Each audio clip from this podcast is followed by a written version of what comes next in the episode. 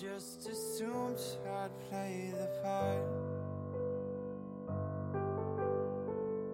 of keeping you in the right direction.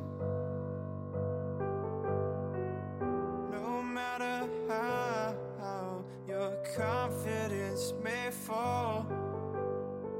嗨，各位小伙伴们，大家早上好，我是姚老师， 欢迎大家来到今天这一期的英语口语每日养成。今天的话呢，我们来看一下这样一段台词：I was just deciding where to take Lily for our bike ride, the lake or the park.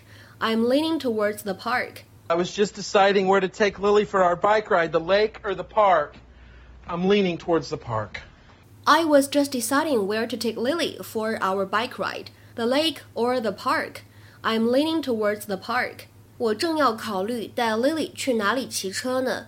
是去湖边呢，还是去公园？我个人呢比较倾向于去公园。I was just deciding where to take Lily for our bike ride, the lake or the park. I'm leaning towards the park. 在这么长一段话朗读过程当中，首先我们需要注意的是开头位置的 just 和 deciding 当中呢有一个完全失去爆破的现象，所以呢可以读成 just deciding，just deciding。然后呢 take Lily 当中呢有一个不完全失去爆破，所以呢可以读成 take Lily，take Lily。而再来往后面看，bike ride 当中呢，可以有一个不完全失去爆破的现象，所以呢，可以读成 bike ride，bike ride。Knock knock. Come on in, it's open! Hey, I just wanted to drop off these old baby clothes for Lily. Oh, that's right, you're so sweet. I hope it didn't come at a bad time. Not at all. I was just deciding where to take Lily for our bike ride, the lake or the park. I'm leaning towards the park. I can see that. 今天节目当中呢，我们会重点学习的动词短语叫做 lean to something，或者呢 lean towards something。这个地方的介词 towards 换成 toward，就是把后面的 s 去掉，也是一样的意思，一样的用法。 首先的话呢，我们来看一下这样一个动词短语，它的话呢，字面的意思可以用来表示朝着什么什么方向倾倒，to incline towards someone or something。比如说第一个例子，Tom is leaning towards Randy。I think he's going to fall on him. Tom is leaning towards Randy. I think he's going to fall on him. Tom 正倒向 Randy，我觉得呢，他要倒在他身上了。Tom is leaning towards Randy. I think he's going to fall on him. 那么再比如说第二个例子，The tree is leaning towards the edge of the cliff. It will fall eventually.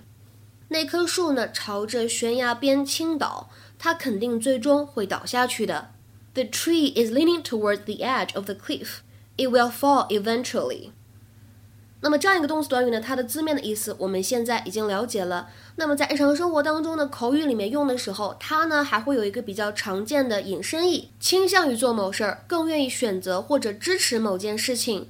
To have a tendency or preference.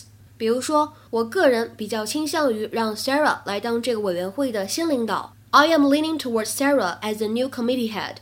I am leaning towards Sarah as the new committee head. 那么再比如说第二个例子，他呢也不是特别确定毕业之后想干什么，就是想从事什么样的行业，但是呢他比较倾向于在药学行业发展。She's not sure what she wants to do after graduation, but she's leaning towards medicine. She's not sure what she wants to do after graduation, but she's leaning towards medicine. OK，那么在今天节目的末尾呢，请同学们尝试翻译下面这个句子，并留言在文章的留言区。他曾经说他有意向参与州长竞选，哇，真的好厉害！他曾说他有意向参与州长竞选。那么这样一个句子应该如何使用我们刚才讲到的动词短语 lean towards 来造句呢？期待各位同学的踊跃发言。我们今天节目呢就先讲到这里了，拜拜。